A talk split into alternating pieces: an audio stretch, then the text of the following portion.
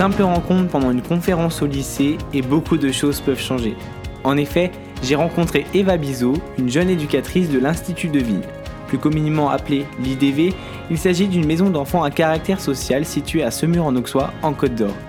Pendant de nombreuses heures d'immersion pour comprendre le fonctionnement d'un foyer, j'ai rencontré plusieurs jeunes, éducateurs et chefs de service de la maison, du moins de la grande maison. Et je peux vous dire que c'est super enrichissant.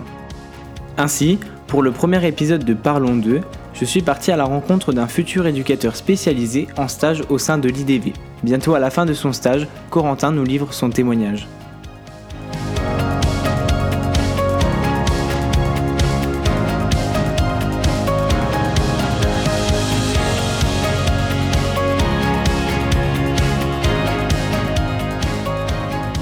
Salut Corentin, je te remercie énormément de vouloir participer au projet. Pour commencer, on est tous impatients de savoir qui tu es. Est-ce que tu pourrais te présenter? Alors, bah, je m'appelle Corentin, j'ai 23 ans, je suis en première année d'études de, d'éducateur spécialisé à l'IRTES de Dijon. Et donc, euh, je suis actuellement sur mon deuxième stage de première année, stage de 8 semaines euh, à, l'IDV. Euh, voilà, donc avant, j'avais fait des études pour devenir professeur des écoles et justement, avec tout ce que j'avais pu voir en stage en pratique euh, dans les écoles primaires m'a donné envie plutôt de m'orienter sur, euh, sur de l'accompagnement de jeunes au quotidien, donc en tant qu'éducateur spécialisé. D'accord, ok. Et du coup, tu arrivé à l'IDV en stage, du coup, par rapport au stage qui t'est demandé en deuxième année de, de formation d'éducateur SP Première année. Première année? Mmh, Ok, ça. d'accord. Et du coup, pourquoi tu as choisi cette orientation professionnelle Est-ce que tu peux nous en parler? Alors, donc, pendant la plupart de mes stages, pour moi, c'était très écrit de faire professeur des écoles. Et avec les différents stages que j'ai pu faire, euh, je me suis confronté à beaucoup d'élèves euh, qui avaient des difficultés, pas forcément juste à l'école, mais aussi dans leur vie privée. Et euh, quand on a une classe de pas loin de 30 élèves, gérer ces problèmes-là, et enfin, justement, on ne peut pas. Et moi, ça me frustrait un peu de laisser les, enfants euh, dans leurs problèmes comme ça, pas pouvoir leur apporter euh, mon aide. Donc euh, ça me convenait pas, je me voyais pas, même si le métier de professeur des écoles est un très beau métier, je me voyais pas m'épanouir à 100% là-dedans si je pouvais pas apporter mon aide plus précisément à ces élèves. Donc j'ai cherché une formation qui pouvait m'apporter ça et où je pouvais justement venir en aide à ces jeunes et éducateur spécialisé, ça correspondait parfaitement. En plus, c'est beaucoup plus ouvert que sur justement des jeunes d'une dizaine d'années. On peut faire du jeune, du beaucoup plus jeune, du plus âgé, euh, du handicap. Enfin, donc euh, je, peux, je peux découvrir beaucoup de secteurs et ça m'intéressait fortement. Ok, d'accord. Et du coup, euh, cette formation, est-ce que tu peux nous en parler Comment ça se déroule Ce que tu apprends Une présentation générale?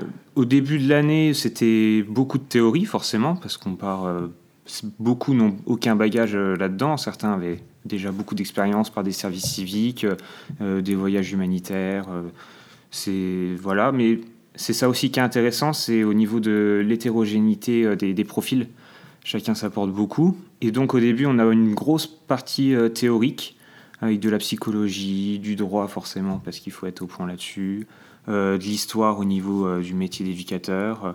ils essayent aussi de décloisonner au niveau des différentes formations, donc avec les assistantes sociales, avec les éducateurs de jeunes enfants, les moniteurs éducateurs.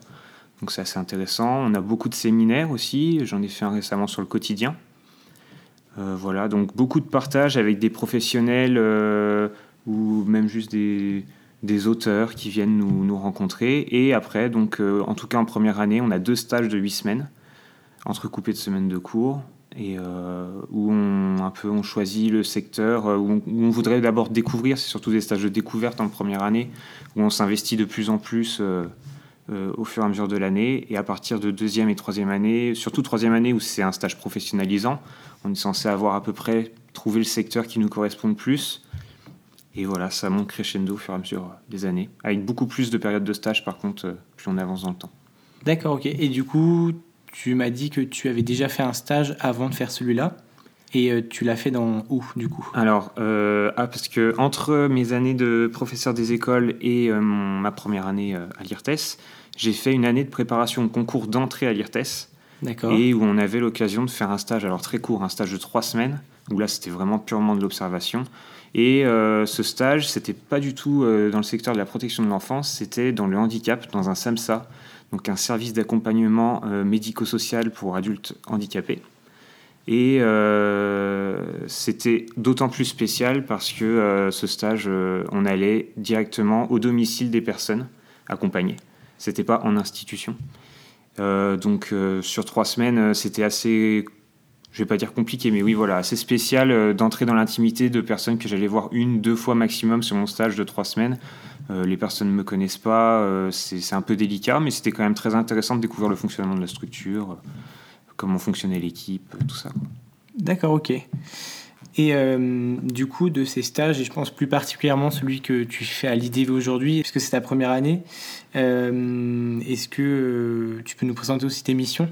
Alors, globalement, sur les stages, on découvre petit à petit toutes les missions de l'éducateur, forcément. Euh, c'est pas du tout les mêmes, euh, enfin, pas du tout.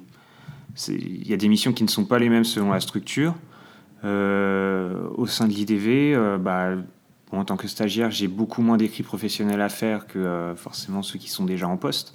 Mais ça va être de l'accompagnement au quotidien. Donc, ça, ce qui est intéressant à l'IDV, c'est de participer aux différents moments de vie de la journée.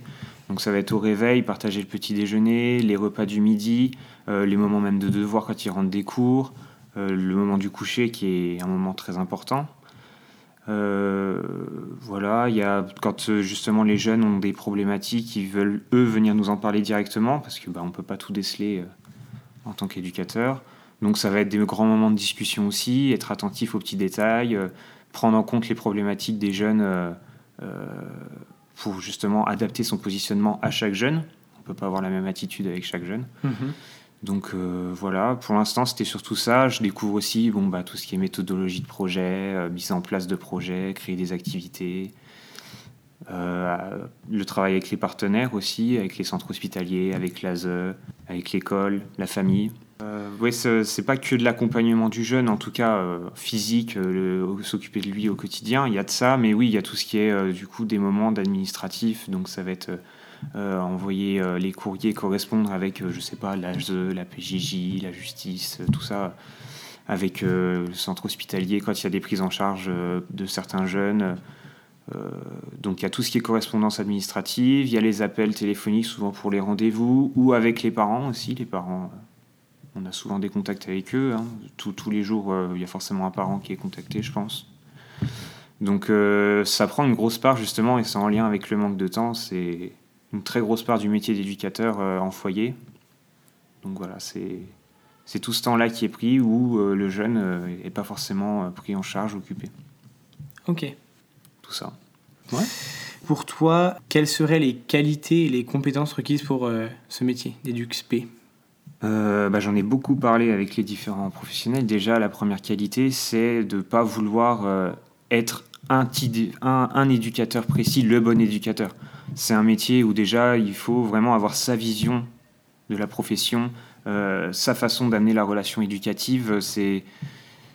Pour moi, c'est une force parce que c'est notre vision du métier qui compte. On, crée notre façon d'exercer le métier. Donc ça, c'est intéressant.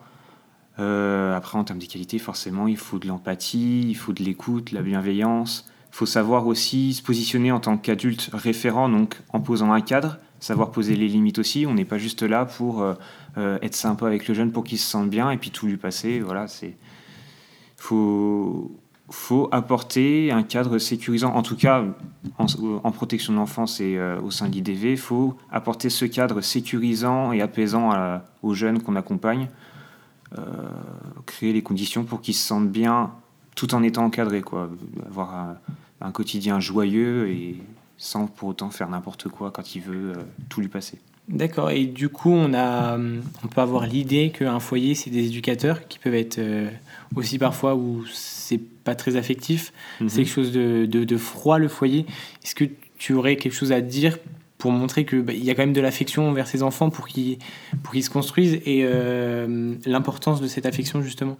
Mmh, et bah justement, moi j'avais un peu cette vision-là, euh, vu que c'est ma première expérience euh, en foyer. J'avais un peu cette vision justement froide avec toutes les présentations qu'on peut nous faire au sein des mecs. voilà, forcément, il y, y, a des endroits où ça se passe plus ou moins bien selon les jeunes qui sont là, selon les professionnels qui y travaillent. Et du coup, j'ai été agréablement surpris à l'IDV je trouve ça justement très chaleureux avec euh, des éducateurs qui, qui sont là. En tout cas, l'équipe sur laquelle je suis est quand même là depuis un certain temps. Donc c'est rodé, ça marche très bien. Les, les, les jeunes savent comment ça fonctionne avec les professionnels, comment ça doit fonctionner pour que ça marche bien. et il y a quand même cette, cet aspect affectif entre justement les, les, professionnels quand même on n'est pas là pour juste être des professionnels et non, on, met des barrières. Après, c'est toujours pareil, ça revient aussi à la vision qu'on a chacun du métier. Est-ce que euh, euh, on, intègre une juste proximité plutôt que, euh, juste distance? Est-ce que justement on, s'autorise à être proche du jeune, parfois même physiquement, si le jeune a besoin d'un câlin, parce qu'il a besoin d'être conforté, est-ce qu'on s'autorise à le faire? Voilà, ça dépend de la vision de chacun, mais en tout cas, je trouve qu'ici à l'IDV, c'est justement cette vision où euh, on essaye de rigoler, d'être présent, d'être chaleureux avec le jeune. Donc moi, à ce niveau-là, ça a un peu déconstruit l'image que j'avais des mecs, euh, où c'est euh, vraiment institution froide, un foyer où les jeunes, c'est des terribles, et les professionnels sont tout le temps obligés d'osser le ton. voilà. Ok, d'accord. Et du coup, je pense que parfois ça peut être compliqué aussi le métier, parce que du coup, il y a quand même ce, côté où tu travailles avec les enfants qui est plutôt pas mal. Mais est-ce que pour toi, il y a des, il y a des, pas des mauvaises faces, mais des inconvénients à ce métier bah forcément, vu que pour moi, une des qualités qu'il faut en tant qu'éducateur, c'est l'empathie. Euh, quand on voit un jeune qui va pas bien, qui est en souffrance, ça, nous retombe forcément un petit peu aussi sur notre morale, on ressent un peu sa peine.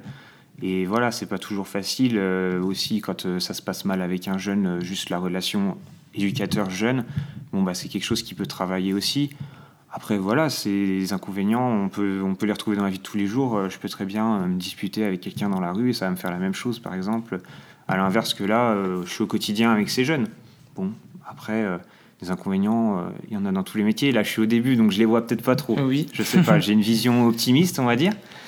Mais voilà, pour moi, c'est un peu cette charge émotionnelle des fois qui est un petit peu un inconvénient, mais ça m'a pas marqué plus que ça pour l'instant. D'accord, mais du coup, j'ai remarqué que aussi, euh, bah, parfois il y avait des altercations. Mhm. Ça arrivait. Bah, après, je pense comme dans, dans, des familles normales aussi, il y a des altercations. Et après, euh, on va vite dans l'oubli. On oublie ce qui s'est passé. Enfin, on en tire des leçons, mais vous oubliez, vous repartez à zéro quoi. À chaque fois, on va dire un mhm. peu. Est-ce que tu peux bah, vu que pour des jeunes euh, qui sont à l'âge de l'adolescence, c'est quand même un grand changement où, bon, au niveau hormonal, ça bouge pas mal, euh, euh, le, corps change. Donc pour eux, c'est plein de changements, je pense. quand on est seul dans sa famille, c'est déjà assez compliqué à gérer, alors qu'on est sans sa, quand on est sans sa famille, avec une dizaine de jeunes qui ont exactement les mêmes problèmes que nous à ce niveau-là, forcément, il y a des moments où ça éclate. Ça éclate aussi avec les éducateurs. Mais du coup, c'est assez récurrent. Donc, il euh, faut aussi savoir dissocier les, les, altercations qui sont un peu, euh, on va dire, euh, normales presque. Mmh. Des petites broutilles, quoi. Du voilà, qui sont liées à ça, qui reviennent régulièrement. Donc, on sait que ça va monter, qu'il y a parfois des mots qui vont sortir, mais qui sont même pas pensés, qui sont même pas adressés directement à la personne qui les reçoit. Donc ça, on passe à côté et il faut savoir, par contre, observer là où les altercations, les, les montées en pression, où là, c'est lié à vraiment un point spécifique euh, du jeune à ce moment-là où il faut en tenir compte. Et là, il faut peut-être creuser un peu plus. Euh, et là, on passe pas à côté, par contre. Enfin, il faut pas passer à côté. D'accord, ok. Euh, j'ai encore quelques questions. Mhm. Est-ce que pour toi, du coup, de l'expérience que tu commences à faire, tu penses qu'il y a des défaillances dans la protection de l'enfance au niveau de ton métier de tous les jours ou il y a des choses à améliorer? Pas forcément des grosses défaillances, hein, mais quelques petites choses à améliorer et est-ce que tu aurais quelques suggestions à, donner euh, On en parlait pas mal. Alors, c'est pas tant une question euh, trop de jeunes, c'est plus une question peut-être pas assez de professionnels en même temps sur le groupe pour s'occuper de ce nombre de jeunes. que vous, êtes, vous êtes combien à peu près sur le groupe euh, pour vous occuper de combien de jeunes du coup? Bon, alors moi je suis là en plus, on va dire, en tant que stagiaire, même si on ne compte pas réellement comme professionnel, j'essaye d'apporter un peu ce que je peux. Euh, en temps normal, euh, selon les moments de la journée, il va y avoir un ou deux éducateurs maximum pour un groupe de à peu près 11 jeunes. Donc euh, là où ça va être compliqué, c'est pour prendre en charge certains jeunes qui veulent faire une activité. mettons que sur les 11, il y en a 3 qui sont partants pour une activité que propose un éducateur. Bon bah, un éducateur pour 3 jeunes, ça se fait largement. Par contre, il en reste 8 pour l'autre éducateur et ça, c'est pas trop possible quoi. Enfin, c'est compliqué à gérer. Donc, du coup, c'est un peu compliqué, surtout que bah, dans la journée, il y a tout ce qui est euh, appel téléphonique, gérer les rendez-vous, tout ce qui est administratif. Donc, euh, ça va pas forcément être possible de créer des activités, ce qui fait que bah, là, par exemple, on est mercredi après-midi. Euh, heureusement, il y a la salle d'accueil, mais sinon, les jeunes, euh, on leur demande un peu parfois de trouver, bah, allez faire un foot, faites vos activités, restez dans le coin, occupez-vous, mais on n'a pas trop grand-chose à leur proposer sur le coup, quoi. Est-ce que tu penses à d'autres choses aussi ou pas? Euh, après, à l'IDV, alors je ne saurais pas dire. euh, Ou en général, hein, pas que à l'IDB, euh, de ce que tu sais par rapport à ce que, ce que tu as appris. bah, justement, à l'IDV, c'est pas le cas parce que c'est pas la même façon de fonctionner vu que l'IDV a le statut public, mais dans le privé, des fois, il peut y avoir des contraintes budgétaires. Mais là, c'est pareil, c'est des on-dit. Enfin, ça, j'ai pas pu l'observer vu que c'est ma première expérience en foyer. Euh, non, sinon, à l'IDV, justement, on parle parfois des, des dissonances entre professionnels qui n'ont pas le même point de vue. Ici, je trouve que, en tout cas, dans l'équipe où je suis, ça tourne pas mal quand même au niveau. Ça fonctionne bien ensemble. Les professionnels ont généralement le même point de vue, avancent ensemble, ou même s'ils n'ont pas exactement le même, avec discussion, ça s'arrange directement. Donc, euh, non, à part, euh, ouais, au niveau du manque de temps, un petit peu. Ok. Du coup, euh, dans les journées, par exemple le mercredi après-midi ou le week-end, euh, vous faites quoi de beau comme euh, les, la plupart ne sont pas à l'école? Bah, du coup, on essaye quand même de mettre en place des activités ou même des moments de repas un peu plus festifs, on va dire, qui, qui va déjà essayer de regrouper un maximum de jeunes. Et voilà, qui changent quand même de ce qu'ils peuvent faire au quotidien, où ils sont pas chacun dans leur chambre avec une console, un téléphone, ou juste à faire un foot entre eux dehors, et puis ils rentrent quand c'est l'heure. Donc, euh, bah, exemple typique, aujourd'hui on est mercredi, euh, on va faire un pot de départ d'un jeune qui change de groupe, donc ça va être euh, un moment un peu, un peu sympa. euh, on va manger du gâteau, boire, boire du coca. Et puis il y a un beau goûter, j'ai vu la dernière Voilà, fois. c'est hein. ça. La maîtresse de maison, elle prévoit à chaque fois des trucs assez sympas. Là, on- ce soir, en plus, on fait un repas raclette. Donc, pareil, le mercredi, depuis peu, ils essayent de mettre en place des repas qui changent du, du quotidien. Donc là, c'est raclette. L'autre jour, on a pu faire des pizzas, euh, des pizzas maison. Euh, je crois qu'ils ont prévu aussi de faire une soirée crêpes un, autre mercredi. Donc voilà, les mercredis, euh, on essaye de quand même changer un petit peu le quotidien et le week-end encore plus, on met des activités en place. Donc l'autre jour, on, est allé faire un pique-nique au lac de Pont. On a mis en place un tournoi Mario Kart où euh, la plupart des jeunes, euh, enfin des, autres groupes aussi sont venus participer. Donc ça nous a pris un bon moment du samedi après-midi. C'était un moment très sympa. On a bien rigolé. Donc euh, ce genre d'activités sont prévues voilà, le, le week-end. Je sais aussi que, alors j'étais pas là, mais il y a eu un tournoi de foot organisé il y a pas longtemps. Donc là où les éducateurs jouaient aussi. Il y a les moments aussi, vu qu'on arrive en été, les moments de soirée où on fait des activités dehors après le repas, des gamelles. Euh. Voilà. Sarah m'a beaucoup parlé des gamelles. Ah bah, puis à chaque fois, euh, elle veut qu'on participe avec. euh, Donc, euh. bah oui. donc c'est des moments sympas aussi où ça regroupe. euh, Il y a plus euh, juste cette relation où je suis ton éducateur, euh, on va mettre en place ton projet. Il y a aussi ces moments où on partage des moments, des moments d'amusement et voilà, on rigole ensemble. Il y a le camp aussi. Le Mhm. camp qu'on a pu faire en, euh, dans, le, dans le Jura, euh, c'était pendant les vacances d'avril. Donc là, euh, pareil, les, les, euh, les jeunes qui rentrent pas dans leur famille pendant les vacances, euh, on est parti avec eux pendant trois jours dans le Jura, dans un gîte. Donc là, changement de cadre, les paysages et tout. C'est pas du tout la Et- même ambiance. Et puis eux, ils sont contents d'y aller. Et puis quand ils rentrent, c'est pas la... ils font pas la même tête, quoi. Ouais, ça apaise un peu. Ah oui, c'est vraiment pas. On, on découvre des jeunes qui n'ont pas du tout la même attitude en camp euh, que quand ils sont dans les murs de l'IDV, justement.